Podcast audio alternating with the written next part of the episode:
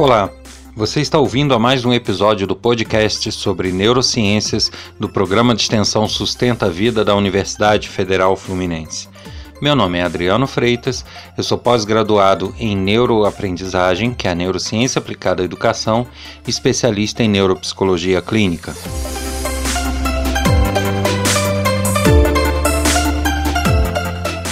No episódio de hoje, nós vamos falar sobre foco, atenção e um pouquinho sobre TDA. Olá a todos! No episódio de hoje a gente vai falar um pouquinho sobre o foco, a atenção e acabar falando um pouco de TDA, que é muito falado, né? Transtorno do déficit de atenção. Nós vamos entender um pouquinho do processo de focar, prestar atenção em alguma coisa que a todo momento o nosso cérebro precisa fazer, né? Esse procedimento, como que ele funciona e as causas dos chamados transtornos do déficit de atenção. O, muita gente acha que você prestar atenção em algo, você ter o foco em alguma atividade, em alguma coisa que está se aprendendo, que está assistindo, isso, na verdade, é você valorizar mais aquilo e sobressair aquilo em relação aos demais. As pessoas têm essa ilusão. Na verdade, isso é um mito. Uh, o foco e a atenção, na verdade, se trata do cérebro descartar o que ele não quer e não ele valorizar o que ele quer. Na verdade, o foco e a atenção é um processo de descarte. E aí é, vocês têm que imaginar que o cérebro ele recebe a todo instante trocentos estímulos externos ao mesmo tempo. Ele recebe estímulo auditivo, estímulo olfativo, tátil, visual, uma série de estímulos que estão a todo instante chegando até o cérebro para que ele processe as informações. E em cada canal desse, vamos dizer assim, é, não são recebidos a, poucos estímulos, são recebidos muitos. Então, no canal auditivo, por exemplo, você pode estar me escutando nesse momento e ao mesmo tempo tem uma buzina, tem um passarinho cantando, tem alguém fazendo barulho na sua casa. Então você tem N estímulos que são transmitidos pelo mesmo canal, que seria o canal de estímulo auditivo, o visual e assim por diante. Da mesma forma, por mais que você esteja prestando atenção em alguma coisa, se algo se move do seu lado, você vê. É, e assim por diante. Você recebe então vários estímulos de várias fontes diferentes. O que o cérebro precisa fazer a todo instante é fazer um levantamento de todos esses estímulos que estão chegando e tentar identificar aquele que é aqueles que são os prioritários, aqueles que são os mais relevantes naquele instante e com base nesses mais relevantes, ele descarta os demais. E aí sim isso gera o foco e a atenção. Então, quando a gente tem a sensação de que está prestando atenção em alguma coisa, está focado em algo, na verdade é porque o nosso cérebro está embarreirando ou está descartando aqueles estímulos que ele não considera importante para aquela tarefa que eu estou focado, certo? Bem, acontece que é, muitas vezes ah, existem estímulos que são concorrentes entre si. E isso eu não estou falando de alguém que tenha transtorno, que alguém ou de alguém que tenha dificuldade, não. Eu estou falando naturalmente. Então, é, com a estrutura normal das pessoas, né, é natural que alguns estímulos concorram entre si. Isso significa que quando esses, esses estímulos estão presentes ao mesmo tempo, fica difícil para o cérebro decidir qual que é mais relevante, porque ele acaba considerando tudo relevante. É, e isso acaba gerando um conflito um conflito de resolução e aí ele não consegue é, propriamente ficar focado em um ou no outro, ele acaba se perdendo e ficando num estágio de aflição. É, infelizmente, né, a gente até nos cursos de neurociências a gente consegue fazer esse teste, um teste como exemplo na sala, mas através de um podcast não há possibilidade porque a gente costuma fazer testes visuais, né?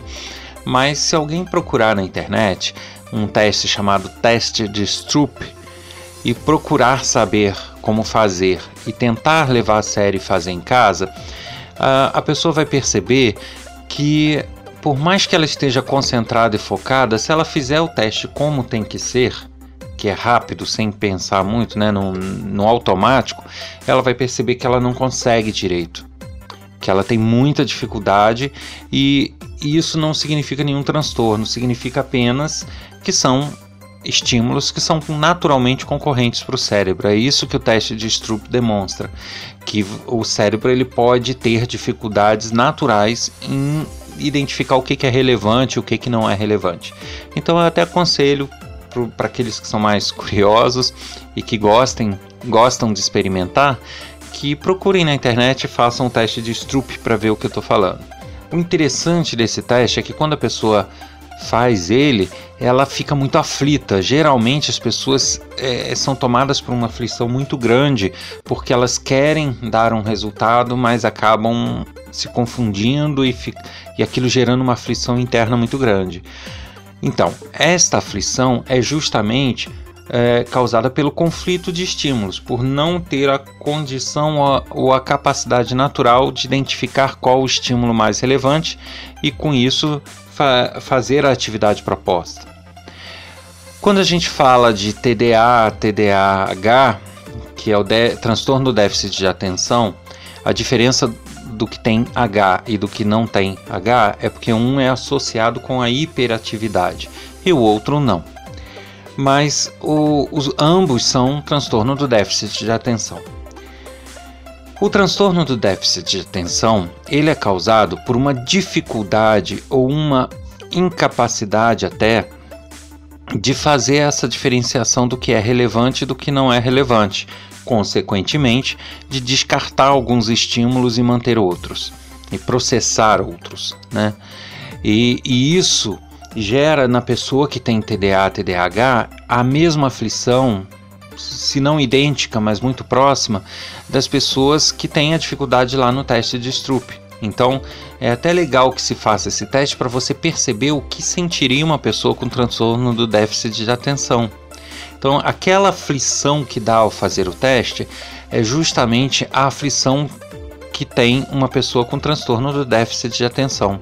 Ela não consegue descartar muitos dos estímulos que deveria, e aí o cérebro dela fica enlouquecido e aflito neste dilema de saber o que, que é relevante ou não para poder focar e prestar atenção. Basicamente, este é o conceito do transtorno do déficit de atenção. Agora, uma coisa que a gente observa né, no, no transtorno do déficit de atenção é que muitas crianças estão sendo diagnosticadas como portadoras desse transtorno sem que de fato sejam. É, isso é muito sério porque se adota uma medicação que é uh, metilfenidato, né, que é ritalina e, e remédios similares, que na verdade ele tem uma característica química muito próxima à cocaína, que é muito próxima a uma anfetamina. Então, é, é o tipo da medicação que não poderia estar sendo usado em larga escala, como citar, até porque não existe estudos de longo prazo, eu diria, que é, são capazes de identificar que efeitos essa droga teria se usada constantemente é, depois de um longo período. A gente tem testes e pesquisas para efeitos imediatos, mas não para efeitos de longo prazo e de uso constante. Então, são estudos que ainda estão sendo desenvolvidos então, é, é, o tipo da droga que a gente diz que é, a pessoa deve ter muito cuidado e avaliar bem é, na hora de, de realmente se medicar. Eu digo isso porque eu vejo por aí muitas pessoas tomando esse tipo de droga para fazer concursos, para poder estudar no, na faculdade, e isso realmente é, há um risco muito sério de isso ser danoso a longo prazo. Já existem estudos que, apesar de não conclusos, já indicam caminhos de que realmente causam problemas e degenerações que não seriam adequadas, né? não compensa é, pagar esse preço pelos benefícios que se tem. Então muita gente usa essa droga com o intuito de turbinar o cérebro, mas isso realmente não é a melhor opção e é, é uma droga que é indicada para quem de fato precisa dela. Então eu não estou querendo dizer que ninguém deva tomar, né? deve tomar esse tipo de droga quem necessitar deste tipo de droga e somente essas pessoas. O que a gente questiona, né, vários neurocientistas falam sobre isso, é justamente o excesso de medicação que tem se dado às crianças e jovens por conta de um suposto diagnóstico de TDA. Importante a gente ressaltar aqui que o TDA, o diagnóstico dele, por natureza, ele é de fundo multidisciplinar, de característica multidisciplinar. Então, por mais que seja um médico, né, neurologista, algum médico ligado a essa área, ele sozinho não deveria dar esse diagnóstico. Da mesma forma que um psicólogo também não deveria, que um psiquiatra também não. A gente deveria ter uma equipe multidisciplinar e com base nas análises de toda essa equipe de várias áreas, aí sim chegar ao diagnóstico fechado de TDA com a necessidade ou não de medicação. Mesmo aqueles casos onde se identifica características do TDA, características reais, a gente é, diz que nem todo mundo precisa utilizar o medicamento constantemente. Existem casos que adequações de, de atividades, adequações do dia a dia da pessoa já são suficientes para corrigir os efeitos do TDA. Já outras pessoas de fato não conseguem com uma simples adequação, então precisam de fato serem medicadas. Agora, aqueles que não são diagnosticados com TDA, esses então é que não devem tomar mesmo, tá? É, então, é, isso é um alerta que eu costumo dar sempre e que é, é importante que as pessoas é, prestem atenção.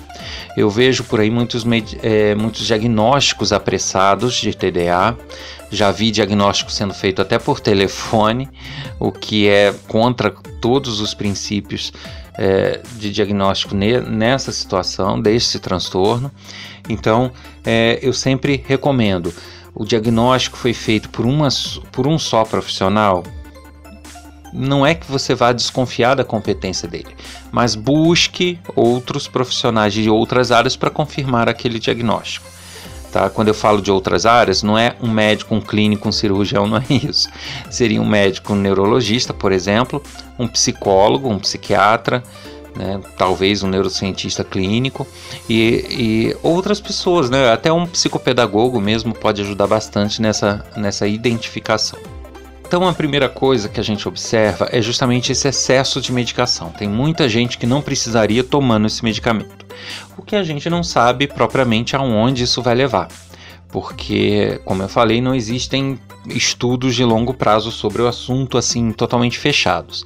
Existem muitos em andamento, alguns mais avançados, outros não, mas que ainda não geraram uma certeza total do que a gente tem no futuro. Então é, é, surge uma grande dúvida né, de que geração a gente está criando na base do remédio. Então é, é muito bom avaliar antes de adotar esse, essa medicação, quer seja por conta própria, que não é nada recomendado, quer seja por um transtorno que poderia muitas vezes ser uma, uma questão de readaptação, readequação do dia a dia. A gente tem que ver até que ponto é, os benefícios causados compensam o preço que se paga, que a gente na verdade ainda não sabe qual é. Bom, então, tendo falado um pouquinho do que é o TDA, do que é, é sobre a medicação utilizada, né? É, eu ressalto aqui o seguinte: bom, se a gente tem o descarte de estímulos como sendo necessário para o foco e que o cérebro muitas vezes tem uma dificuldade em lidar com esse descarte, quando eu falo aqui de pessoas que têm TDA, mas a gente deve considerar também que o humano não, não, não é uma questão matemática, eu já falei isso antes. Então, é, muitas vezes, é, uma pessoa tem um pouco mais de dificuldade do que outra pessoa. Né? Isso já é uma questão natural, não significa que ela tenha um problema. Mas às vezes ela tem maior dificuldade nesse processo de descarte do que outras.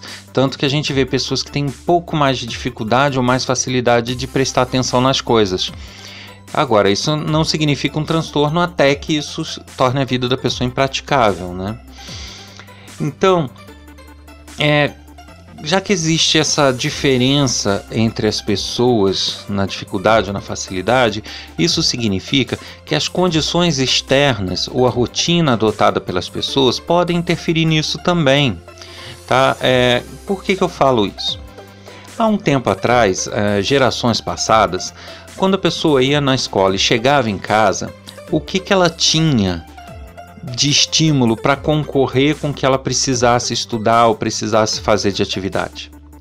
Hum, muito mal tinha uma televisão quando tinha, né? antigamente mesmo nem isso tinha direito. Não tinha telefone, não tinha internet, não tinha celular, não tinha equipamentos eletrônicos apitando a todo instante, não tinha videogame. Então era, vamos dizer assim, um ambiente, um dia a dia mais enxuto do que hoje em dia. Hoje em dia a gente chega em casa e tem televisão, telefone tocando a toda hora, dispositivos apitando e estímulos visuais, eletrônicos, auditivos.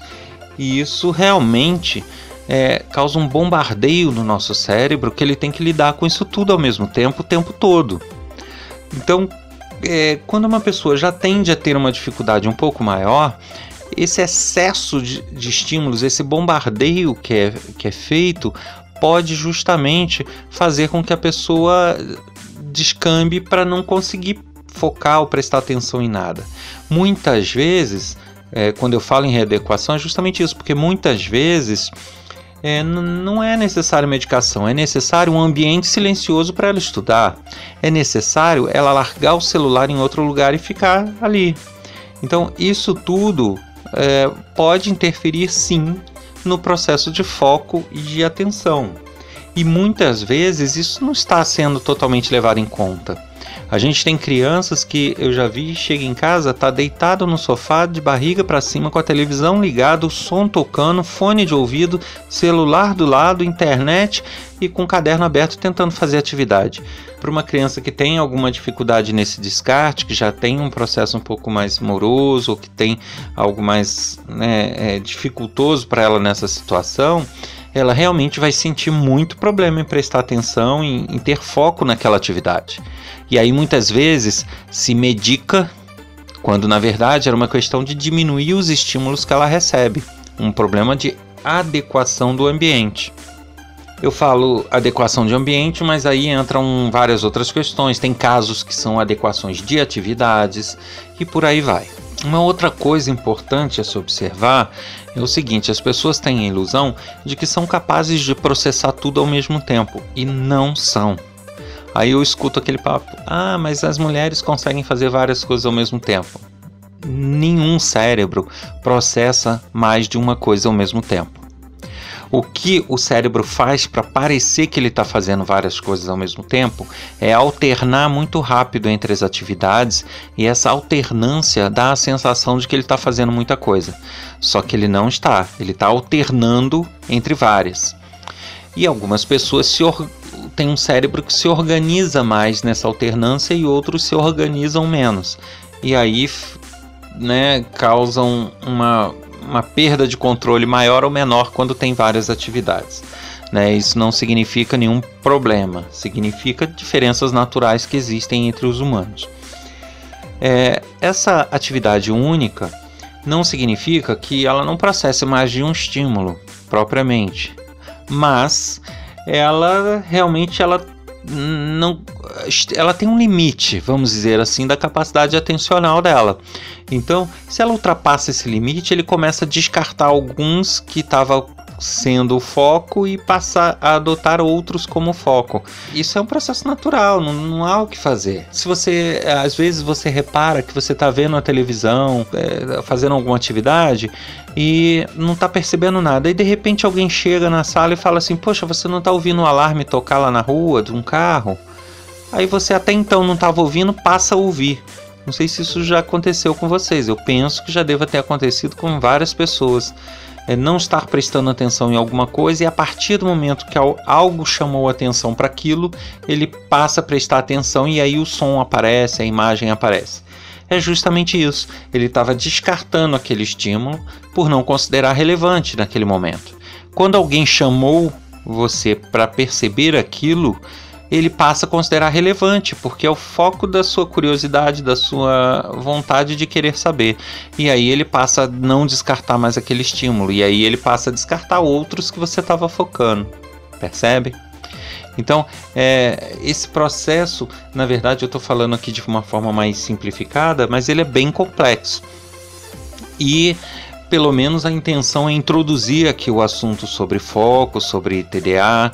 A gente vai voltar a falar especificamente sobre TDA, né? O foco aqui eu já dei uma explanada mais ou menos de como funciona, mas mais à frente a gente vai falar um pouco mais de TDA, porque eu falei aqui genericamente, mas a gente pode voltar num outro episódio para dar características mais específicas, o que, que é, como funciona, para que aí a pessoa possa perceber se realmente ela pode estar propensa a ter ou não o TDA. Então, nesse episódio, a gente fica por aqui. Se você está gostando desse podcast sobre neurociências, não deixe de compartilhar com seus amigos, nos seus grupos de trabalho, de estudo e para todos aqueles que você acha que também vão gostar é, desse, desses temas né, que geralmente intrigam e fascinam tantas pessoas. Eu espero vocês no próximo episódio.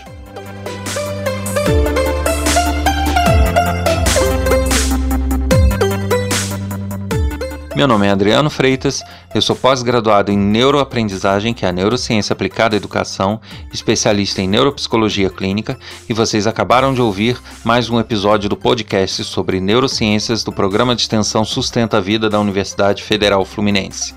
Se você desejar fazer algum comentário ou pergunta para alguns especialistas que fazem os nossos podcasts, basta escrever para podcast@sustenta-vida.com, colocando no assunto o podcast para o qual você deseja mandar a mensagem, se é sobre neurociências, liderança, tecnologia. E, se desejar conhecer mais sobre o nosso programa de extensão, acesse o site www.sustenta-vida.com. Nele também tem vários cursos EAD à distância, gratuitos, inclusive sobre neurociências. Um abraço a todos e até a próxima.